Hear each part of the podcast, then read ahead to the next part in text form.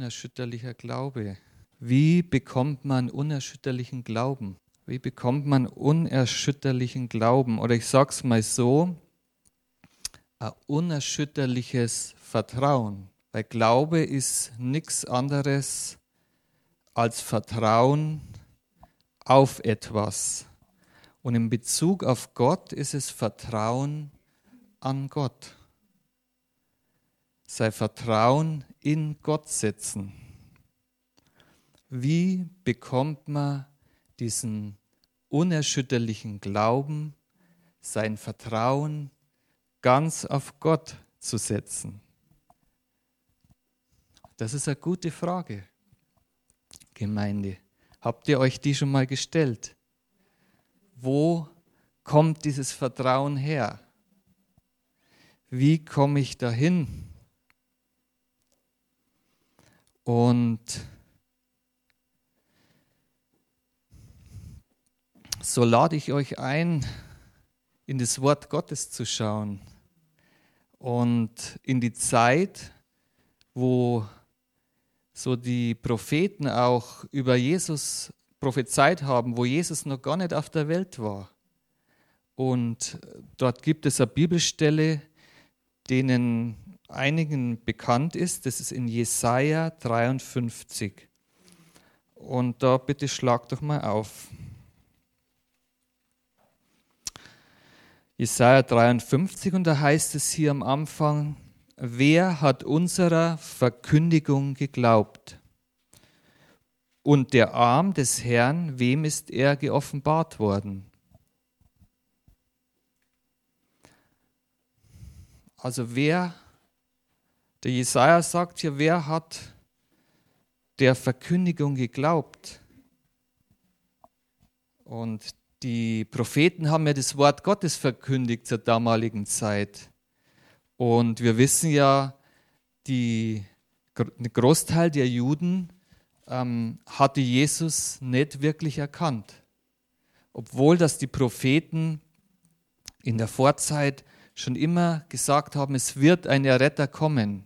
Es wird ein Erlöser kommen, ein König der Juden, der über Israel und auch über die ganze Welt regieren wird. Und obwohl die ähm, obwohl die Propheten das angekündigt haben, haben, haben die Menschen das nicht erkennen können.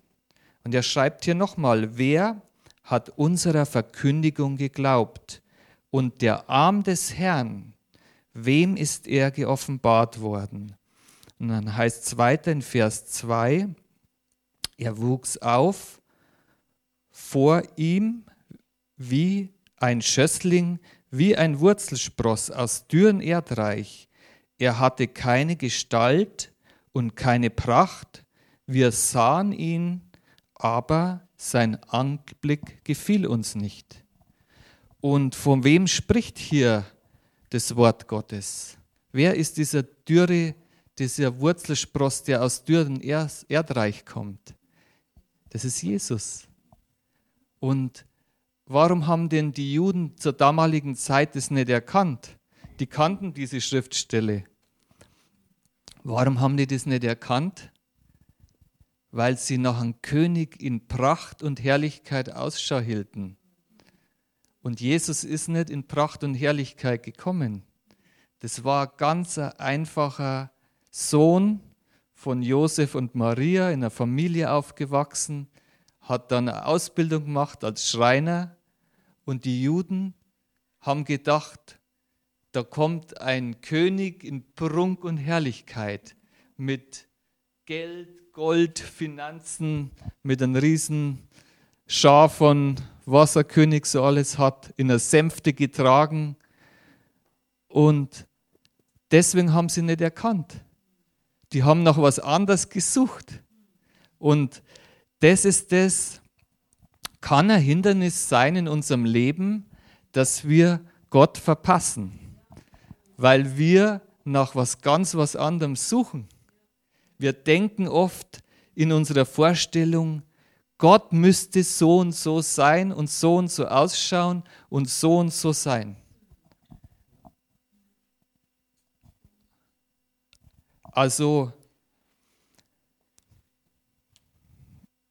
und wenn wir hier weiterlesen, ich möchte es gern ganz lesen, weil das wirklich eine sehr, sehr, sehr ähm, zentrale Schriftstelle auch ist. Und es heißt weiter, verachtet war er und verlassen von den Menschen, ein Mann der Schmerzen und mit Leiden vertraut, einer wie einer, der man ähm, vor dem man das Angesicht verbirgt, so verachtet war er und wir achteten ihn nicht. Also da heißt es hier sogar, ähm, nicht nur als gewöhnlichen Menschen haben sie ihn geachtet, sondern sogar verachtet. Eigentlich das totale Gegenteil, was, was Jesus eigentlich ähm, an Ehre gebührt hätte. Er kam als Mensch, Gott in ihm kam auf die Erde als Mensch. Gott kam in Jesus auf die Erde in seine Schöpfung. Das muss man sich vorstellen. Das ist so was Wunderbares. Er kam also und die Menschen haben ihn nicht erkannt. Sie haben ihn sogar verachtet. Und sie haben, und da schreibt jetzt das Wort Gottes was, für wahr, das heißt ganz sicher, er hat unsere Krankheit getragen und unsere Schmerzen auf sich geladen. Wir aber hielten ihn für von Gott geschlagen und niedergebeugt. Doch er wurde um unserer Übertretungen willen durchbohrt, wegen unserer Missetaten zerschlagen. Die Strafe lag auf ihm, damit wir Frieden hätten, und durch seine Wunden sind wir geheilt worden. Das heißt also, dort ist das Erlösungswerk von all unseren Krankheiten, von Sünden, von all dem Schlechten, das der Mensch durch den Fall an Dingen getan hat und Krankheiten durchlebt hat. Also all das Schlechte hat Jesus für uns auf sich genommen. Und genau das Gegenteil haben aber die Menschen im Jesus gesehen. Sie haben gedacht, er ist nichts wert, sie haben ihn verachtet, sie haben gedacht, er, er, er, er wird von Gott geschlagen und zerschlagen. Also dort sehen wir, ähm, dass oft das Bild, das wir von irgendwas haben im Kopf, nicht der Wahrheit entspricht. Und deswegen ist es so wichtig, dass wir wissen, was im Wort Gottes steht. Das heißt, um zu Jesus überhaupt zu kommen, muss man, äh, um ihn wirklich erkennen und begegnen zu können, muss man seine eigenen Vorstellungen auf die Seite legen. Gott will uns begegnen. Und ähm, dieser unerschütterliche Glaube, diese Hindernisse, das kann einmal sein, dass man eine falsche Vorstellung hat von äh, Gott, von Jesus und auch von wie Gott ist. Denn auf den Weg zu Jesus und Gott, ihn zu kennenzulernen, müssen wir das auf die Seite legen, was nicht der Wahrheit entspricht. Und offen für das sein, was er wirklich ist. Und ähm, der zweite Punkt, der da ist, ist ähm, der unerschütterliche Glauben, der kann nur, ähm, wenn er durch Zweifel zum Beispiel erschüttert wird. Also Zweifel im Leben eines Gläubigen, das ist ein Hindernis. Wenn man zweifelt an sich selbst, an Gtt, an, ähm, da kommt man nirgendwo hin. Das ist wie, wir können es kurz äh, lesen, da gibt es eine Bibelstelle, die ist im Jakobus 1, 6 bis 8. Und da heißt es hier, ähm, Er bitte aber im Glauben und zweifle nicht, denn wer zweifelt, gleicht einer Meereswoge, die vom Wind hin und her geworfen wird. Ein solcher Mensch denke nicht, dass er etwas vom Herrn empfangen wird. Ein Mann mit geteilten Herzen, unbeständig in allen seinen Wegen. Und da haben wir also, dass Zweifel ein Hindernis ist, um, ähm, um einen Glauben, dass er unerschütterlich ist. Ich brauche einen, einen zweifellosen Glauben. Und ähm, was macht man denn, wenn man Zweifel hat, normal im Leben? Man versucht, diese Zweifel zu beseitigen. Jeder hat doch schon mal Zweifel auf irgendwas gehabt, oder? Kennt ihr das, wenn ihr vor irgendeiner Entscheidung steht und dann ähm, hat man so die Möglichkeit, dann versucht man sich ähm, irgendwo Informationen zu holen. Das kann sein im Internet, irgendwo bei einem besten Freund, bester Freundin. Und man geht dann so durch und dann kriegt man so Ratschläge und irgendwann sagt man, ja, ich bin mir jetzt sicher, ich mache es jetzt so. Und ähm, bei Gott ist ein bisschen anders, weil das sind natürlich alles Menschen, Informationen, wo man nicht weiß, wie, ob sie wahr sind oder nicht. Ähm, aber wir versuchen uns Klarheit zu verschaffen, um Zweifel aus dem Weg zu räumen. Und in Bezug hier auf Gottes Wort und Gottes Glauben äh, um diesen unerschütterlichen Glauben auf Gott zu bekommen, müssen wir äh, unsere Zweifel aus dem Weg bringen. Und wenn wir jetzt zum Beispiel das äh, in Bezug auf Heilung nehmen, dann müssen wir ganz sicher sein, dass Gott möchte, dass wir geheilt sind. Das ist was, das uns sehr hilfreich ist, wenn wir im, im Glauben für Heilung stehen. Versteht ihr das? Wir müssen uns sicher sein und ähm, dort äh, ist es gut, wenn man den Willen des Vaters kennt. Wenn du den Willen des Vaters kennst, dann kannst du sagen, aha, aha, der Vater will das und das für mich in Bezug auf Heilung zum Beispiel. Und wenn ich das ganz sicher sagen kann, kann ich meine Zweifel ausräumen. Jeder kann das. Jeder muss das für sich selber tun. Jeder hat seine Zweifel ein bisschen woanders. Und wenn du anfängst, deine Zweifel auszuräumen, dann kann Glaube wirklich wachsen.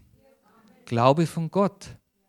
Und das machen wir jetzt mal. Ich, ich gehe jetzt mit euch mal in die Bibelstellen, wo es wirklich drin steht ähm, und wo, wo man halt gut auch verstehen kann, was der Wille des Vaters ist, wenn wir auf Jesus schauen. Weil Jesus, der ist in Bezug auf uns so, er war vollkommen, er ist vollkommen und ähm, er hatte keine Sünde und er hat immer dem Willen des Vaters getan. Wir tun nicht immer, uns gelingt es manchmal, manchmal nicht. Wir sündigen ja manchmal, wir kehren wieder um. Aber Jesus, das ist sozusagen der Blueprint, die Blaupause und wir können auf ihn schauen und dass er den Willen des Vaters getan hat, das können wir sehen in Johannes 6, 38. Und da lesen wir hier, denn ich, also Jesus spricht hier, denn ich bin aus dem Himmel herabgekommen, nicht damit ich meinen Willen tue, sondern den Willen dessen, der mich gesandt hat. Also Jesus hatte einen eigenen Willen, aber er hat nicht getan. Er hat den Willen des Vaters getan. Dann gibt es eine Bibelstelle in Johannes 8, 28. Und ich tue nichts, von mir aus selbst, sondern wie mich mein Vater äh, gelehrt hat, so rede ich. Also dort sieht man, er hat nicht einmal von sich aus gesprochen, eigene Gedanken, sondern das, was ihn der Vater gelehrt hat, das hat er den Menschen verkündigt. Also dort sehen wir, wir können uns sicher sein, ich kann euch noch eine Schriftstelle geben, aber ihr könnt die Bibel auch mal durchsuchen und die Schriftstellen rausfinden, äh, wo das überall steht. In Johannes 5, 30 ist noch eine Schriftstelle. Da heißt es, denn ich suche nicht meinen Willen, sondern den Willen dessen, des Vaters, der mich gesandt hat. Also dort sehen wir jetzt, Jesus hat nicht seinen Willen gesucht, er hat nicht das gesucht, was er sich ausgedacht hat, sondern auch das gesagt, was Gott ihm gelehrt hat und gesagt hat. Also so wir können auf ihn schauen und dort den Willen des Vaters erkennen. Wir können, Gott können wir ja nicht sehen, weil er Geist ist, aber Jesus können wir sehen. Und die Bibel ist Gottes Wort ähm, sozusagen von Gott eingehaucht, dass wir dort sehen können, was von Gott zu uns äh, was Gott zu uns spricht.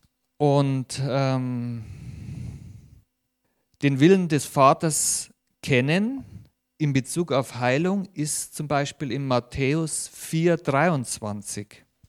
Und da haben wir die Schriftstelle, und Jesus durchzog ganz Galiläa, lehrte in ihren Synagogen und verkündigte das Evangelium von dem Reich und heilte alle Krankheiten und alle Gebrechen im Volk.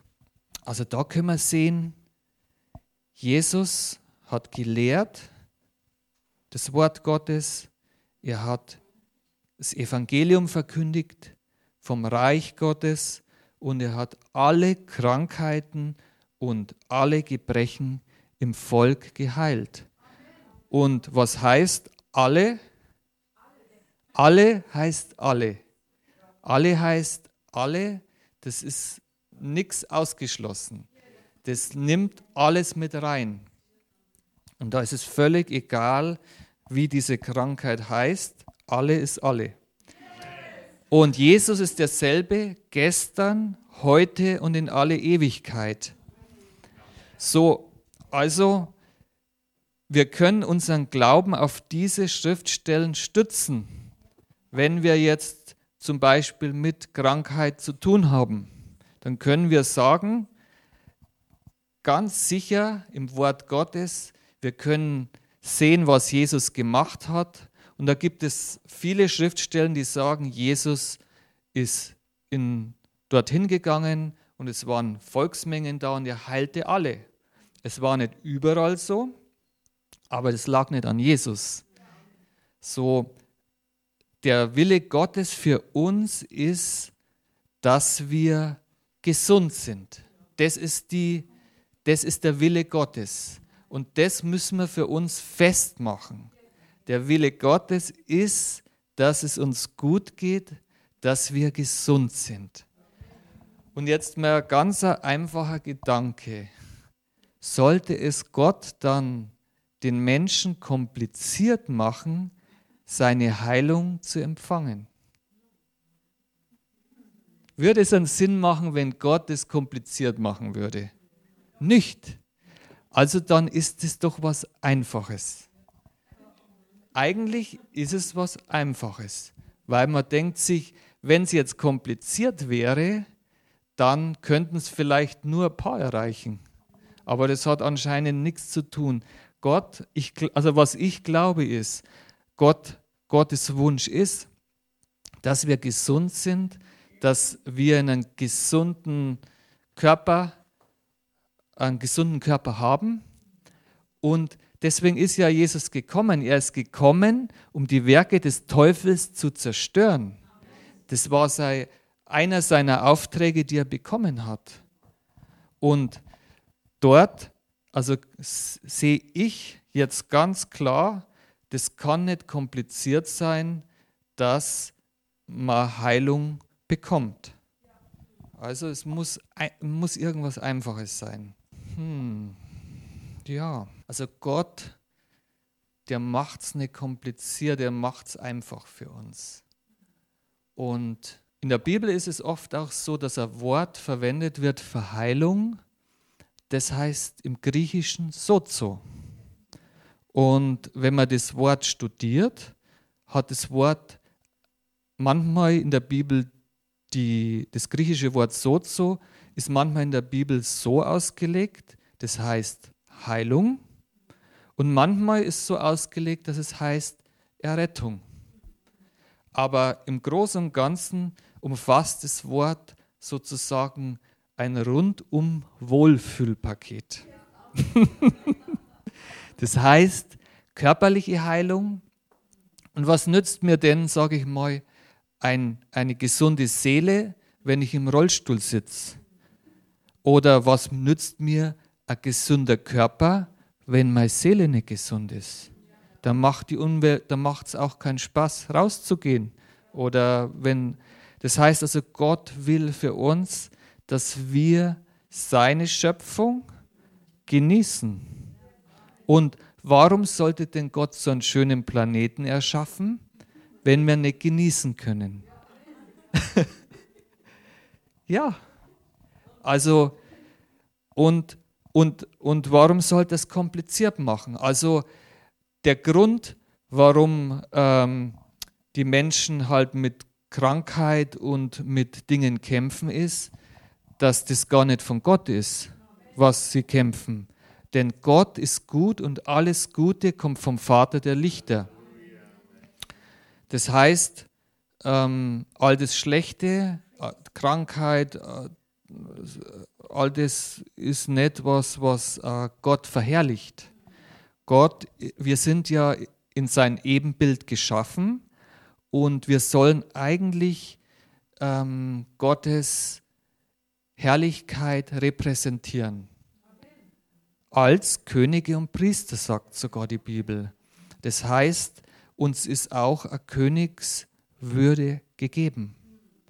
Und ähm,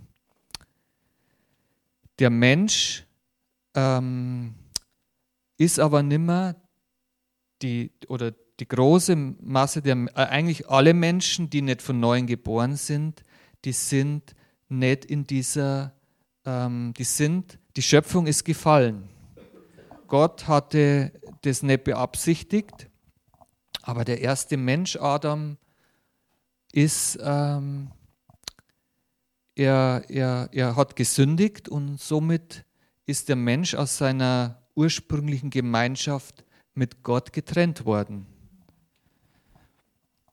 Und Jesus ist ja gekommen, um das wiederherzustellen. Das heißt, alles, was im Prinzip an Schlechten gekommen ist durch den Fall des ersten Menschen und zu vielen kam, dies, dieser, diese Auswirkung, was Adam, der erste Mensch, getan hat, die, ist, die Sünde ist zu jedem Menschen gekommen, sagt die Bibel. Die hat jeden Menschen erreicht. Und so ist Jesus gekommen und hat das sündenfreies Leben geführt und hat die Sünden sozusagen von uns auf sich genommen. Weil irgendjemand musste ja bezahlen für das, was wir getan haben denn Gott ist gerecht und, ähm, und er musste ähm, Sünde bestrafen. Und um dass wir das nicht erleiden müssen, hat Gott gesagt, ich komme selber und ich erleide das für euch. Ich erleide das für euch. Die Krankheiten nehme ich auf mich und erleide die Krankheiten. Dann müsst sie nicht ihr erleiden. Ich komme zu euch, werde Mensch und werde zur Sünde, obwohl er keine Sünde nicht hatte an sich. Also die Strafe, so heißt es im Jesaja-Brief, lag auf ihm, dass wir Frieden haben. Das heißt, Jesus hat was bekommen, was er nicht verdient hat. Wir hätten das verdient. Aber ähm, er ist gekommen, ähm, was er nicht verdient hat. Und wir bekommen auch was, was wir nicht verdient haben. Amen. Das ist die Gnade Gottes.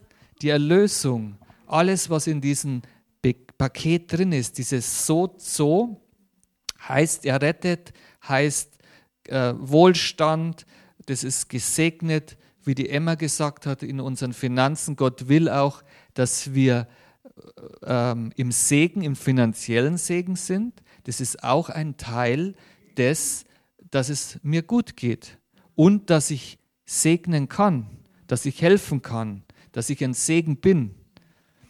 Und Heilung für meinen Körper und meine Seele. Das ist auch wichtig. Und die Errettung sozusagen aus diesem gefallenen Zustand rauszukommen. Und da geht es um eine geistige Sache. Wir sind Geist. Und durch das, dass der Geist getrennt wurde, durch die Sünde, konnten wir nimmer zu Gott kommen. Unsere Möglichkeit, Gott zu, wir haben es versucht, Gott zu erlangen, aber wir konnten uns selber nicht befreien, weil der Mensch ist geistig von Gott getrennt worden. Und diese Trennung konnte er nicht, nicht überwinden durch eigene Kraft. Das sagt die Bibel, das sind tote Werke, die sind nichts wert. Also es musste Jesus kommen, um das alles zu tun. Und Gott hat einen Weg gemacht, dass die Menschen wieder mit ihm in Gemeinschaft kommen. Und wenn du in Gottesdienst kommst, dann ähm, das, was sein sollte, ist, dass du wieder in Gemeinschaft mit Gott kommst und auch ein Weg da ist und wie diese Frau, die errettet wurde, die, die zu Jesus gefunden hat. Und das ist letztendlich dieses größte Wunder, das es gibt, dass ein Mensch von der Familie, äh, sage mal, von der Finsternis oder der Familie des Teufels herauskommt in die Familie Gottes. Ja. Und diese Einfachkeit im, im Glauben nochmal, also Jesus hat es auch gesagt, er hat, ähm, er war mit seinen Jüngern unterwegs und die Jünger haben einiges erlebt, das sage ich euch mit Jesus.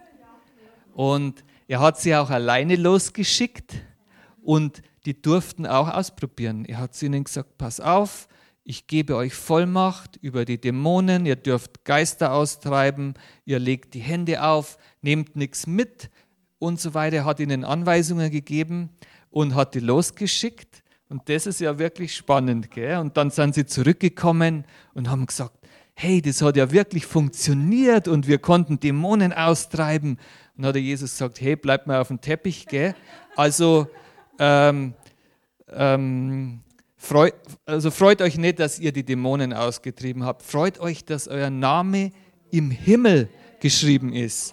Also er hat sie wieder zurechtgerückt, hat gesagt, pass auf, schaut auf Gott und so. Und da war eine Stelle dabei, wo sie, ähm, wo sie so rausgefunden haben, wer denn der Größte ist von ihnen. Also wer der, der Obermacker sozusagen ist in der Gruppe und wer dann die meisten schlimmsten und was weiß ich und größten Heilungen gemacht hat. Und dann hat er sie wieder runtergeholt und hat ihnen hat ein Kind zu sich geholt und hat zu ihnen gesagt, und da gehen wir mal in dieses, ähm, das ist Matthäus 18, 1 bis 4. Ah, nee, was habe ich denn da aufgeschrieben? 18, Matthäus. Ja, und zwar, da steht hier, zu jener Stunde traten die Jünger zu Jesus und sprachen, wer ist wohl der Größte im Reich der Himmel? Und Jesus rief ein Kind herbei, stellte es in ihre Mitte und sprach, wahrlich, ich sage euch, wenn ihr nicht umkehrt und werdet wie die Kinder, so werdet ihr nicht in das Reich der Himmel hineinkommen. Wer nun sich selbst erniedrigt wie dieses Kind, der ist der Größte im Reich der Himmel. Und ähm, ich habe da erweitert die Bibel und ich habe da drin gelesen, was da drin steht und, und um was es da Jesus geht, um den Punkt. Und er macht dann Vergleich zwischen Kinder, ganz kleinen Kindern und Menschen, die umgekehrt sind und Gott, zu Gott gekommen sind. Das ist die neue Geburt. Und da bist du auch ein neues, äh, wie ein neuer Mensch. Und zwar im Geist bist du neu. Und ähm, wenn du neu bist, von neuem geboren, hast du keine Vergangenheit.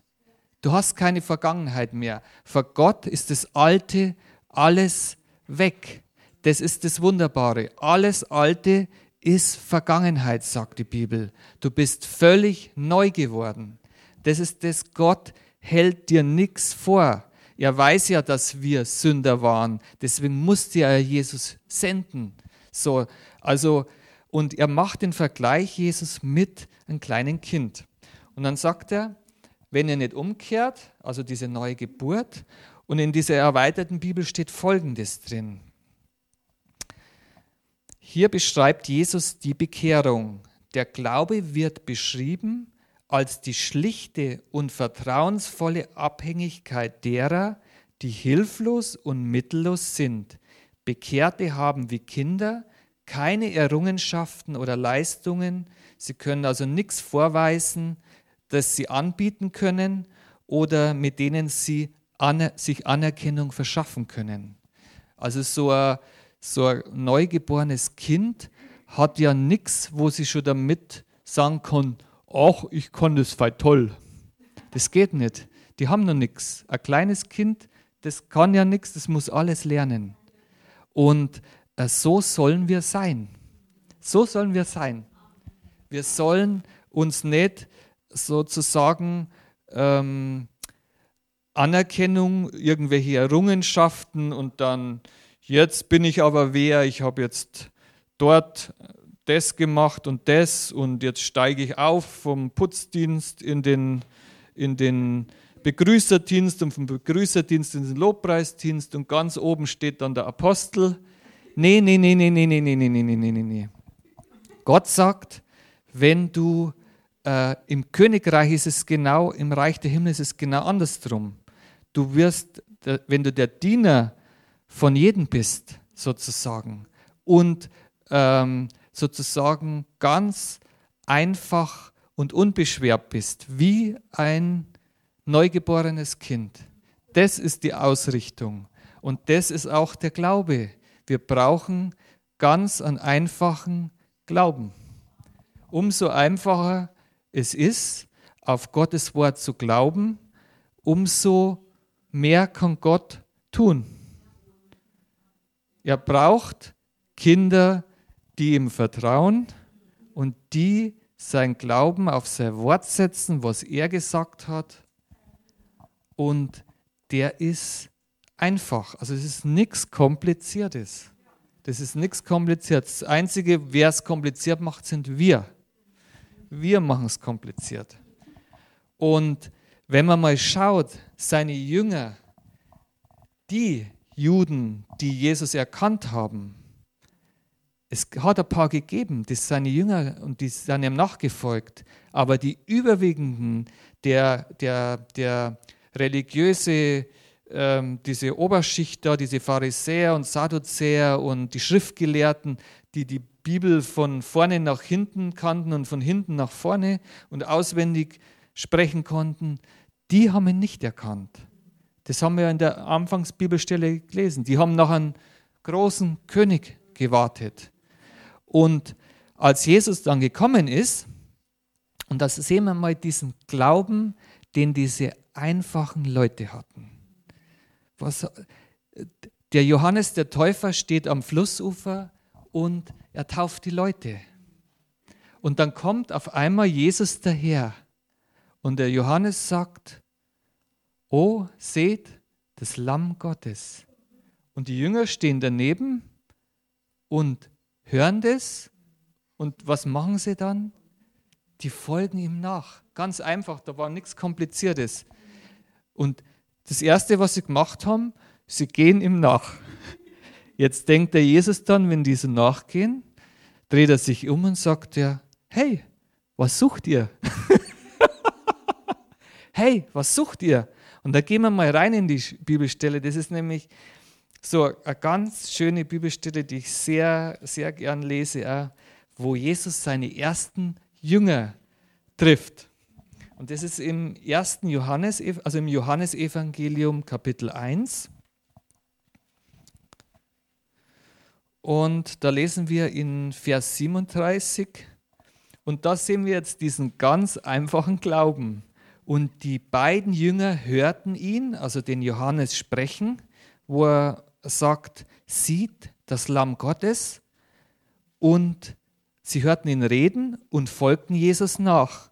Als aber Jesus sich umwandte und sich sie nachfolgen sah, sprach er zu ihnen, was sucht ihr? Sie sprachen zu ihm, Rabbi. Und dann eher so, ähm, ah nein, nee, da, sie sprachen zu ihm, Rabbi, also das heißt Lehrer, wo wohnst du? Und dann sagt Jesus zu ihnen, kommt und seht. Und sie sind einfach mit ihm mitgegangen und haben den Jesus kennengelernt. Stellt euch das mal vor. Sie gehen mit Jesus und Jesus sagt, komm, ich zeige euch, wo ich wohne. Und dann waren sie vielleicht einen Tag oder Nacht zusammen, vielleicht haben sie ja bei ihm äh, übernachtet. Und das waren ganz einfache Leute. Und dann ähm, schaut mal, was da weiter ist.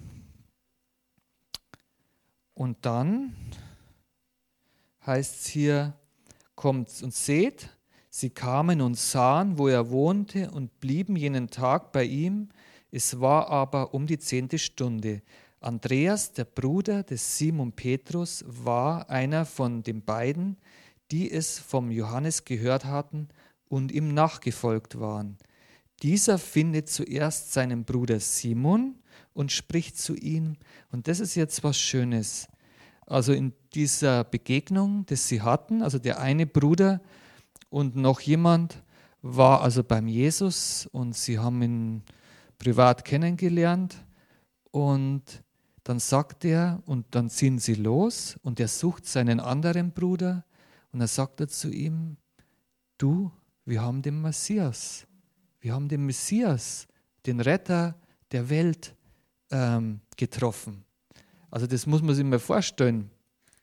Tausende von Jahren vorher wird er durch Propheten angekündigt, die, die äh, Geistlichen, die ihn kennen müssten, die haben ihn nicht erkannt. Und die schaffen das, die einfachen Fischer schaffen das, indem dass sie einfach sagen, sie folgen ihm nach. Jesus sagt, kommt doch zu mir. Sie haben vielleicht zu Abend gegessen und dann haben sie Gemeinschaft mit ihm gehabt und haben erkannt, wer er war. Sie haben nicht auf das Äußere geschaut, sondern sie haben gemerkt, oh, jetzt ist Gottes Gegenwart, das, nachdem wir so lange gesucht haben, nachdem die ganze Welt verlangt, ist jetzt auf einmal hier. Und das ist was, das ist, und, und sie haben das geglaubt. Da hat es nicht viel gebraucht. Die haben vielleicht die Bibel gar nicht so, also die haben ja die Schriften nicht so viel gelesen. Die, haben, die waren die meiste Zeit beim Fischen. Jetzt, äh, und das sehen wir auch in ein paar Bibelstellen. Ähm, da will ich jetzt gar nicht reingehen, aber einige von denen waren Fischer. Und die meiste Zeit, also die waren ich vermute mal, ziemlich ungebildet und die, sage ich mal, dieses ungebildete Volk galt dort da als, ähm, ähm, ich weiß nicht, so einen Ausdruck gelesen, ob ich den jetzt noch weiß, aber halt einfach, die wurden auch, sage ich mal, ein bisschen so als Unmündige sozusagen äh, be, beäugt. Und das, das nochmal, die, die, die Jünger waren ganz einfache Leute mit einem ganz einfachen, reinen, kindlichen Glauben. Und das ist das, was Gott will, dass wir uns dorthin bewegen. Und sie haben das geglaubt, was Jesus ihnen gesagt hat. Die haben gespürt, also ich, ich, ich komme da jetzt nur so für mich das nehmen, äh, in der Begegnung mit Jesus sind sie auch Gott begegnet. Sie sind dem Vater begegnet. Und sie wussten auf einmal, denke ich mal, die wussten, das ist der Messias, von dem die Bibel spricht. Amen. Ja, Amen. Und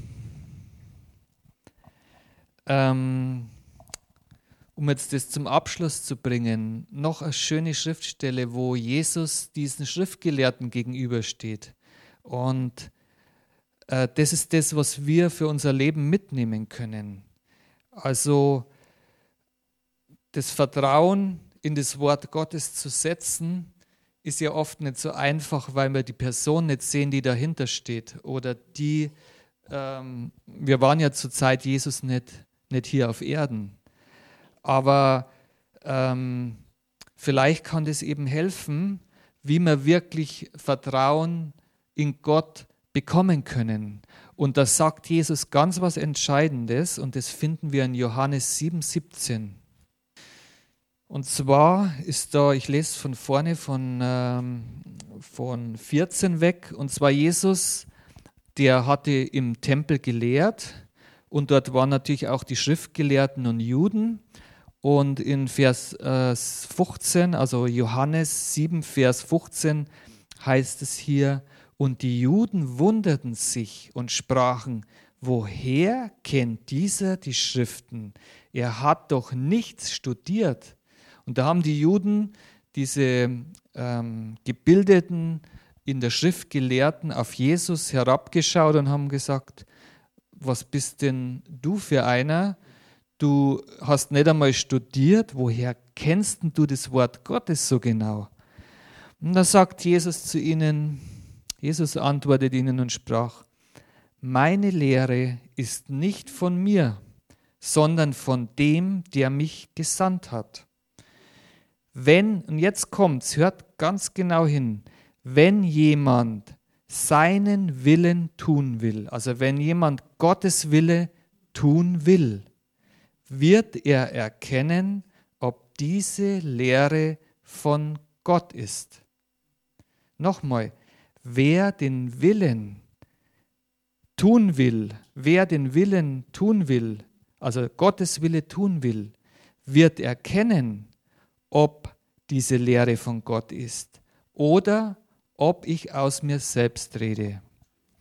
Und das ist die Einladung für euch, wenn du wirklich herausfinden willst, ob das wirklich die Wahrheit ist, was im Wort Gottes drin ist, dann musst du anfangen, seinen Willen zu tun. Ja? Weil da kannst du herausfinden, von wem das kommt, was da drin steht. Halleluja. Und so, und im Vers 18 heißt es, wer aus sich selbst redet, der sucht seine eigene Ehre. Was aber die Ehre dessen, äh, wer aber die Ehre dessen sucht, der ihn gesandt hat, der ist wahrhaftig und keine Ungerechtigkeit ist in ihm. Also Jesus hat hier gesagt, das, was ich rede, kommt nicht von mir. Aber wenn ihr anfangt, den Gott, Gottes Willen zu suchen, werdet ihr erkennen, dass das, was ich sage, nicht von mir kommt, sondern von Gott kommt. Und Jesus hat gesagt, ich suche nicht meine eigene Ehre, sondern ich suche die Ehre Gottes, die Gottesehre. Jesus hat nicht aus sich selbst gesprochen. So ähm, fangt an. Wir haben ja jetzt heute auch herausgefunden, was der Wille Gottes ist in Bezug auf Heilung. So könnt ihr anfangen, äh, das zu tun, was das Wort Gottes sagt. Das ist der erste Schritt, um herauszufinden, ob das wirklich die Wahrheit ist, was Gott in seinem Wort sagt. Und ganz zum Abschluss gibt uns Jesus ein schönes Bild und das ist im Johannes 15 und da geht es vom Weinstock und äh, vom wahren Weinstock und da heißt es im Johannes 15, ich bin der wahre Weinstock und mein Vater ist der Weingärtner. Jede Rebe an mir, die keine Frucht bringt, nimmt er weg, jede aber, die Frucht bringt, reinigt er, damit sie mehr Frucht bringt. Und er sagt, ihr seid schon rein um des Wortes willen, das ich zu euch geredet habe. Und jetzt kommt's, bleibt in mir und ich bleibe in euch. Gleich wie die Rebe nicht von sich selbst Frucht, aus Frucht bringen kann, wenn sie nicht am Weinstock bleibt, so auch ihr nicht, wenn ihr nicht in mir bleibt. Und dann wiederholt das nochmal, ich bin der Weinstock, ihr seid die Reben. Wer in mir bleibt und ich in ihm, der bringt viel Frucht. Amen. Und so dank dem Herrn für das Wort. Amen.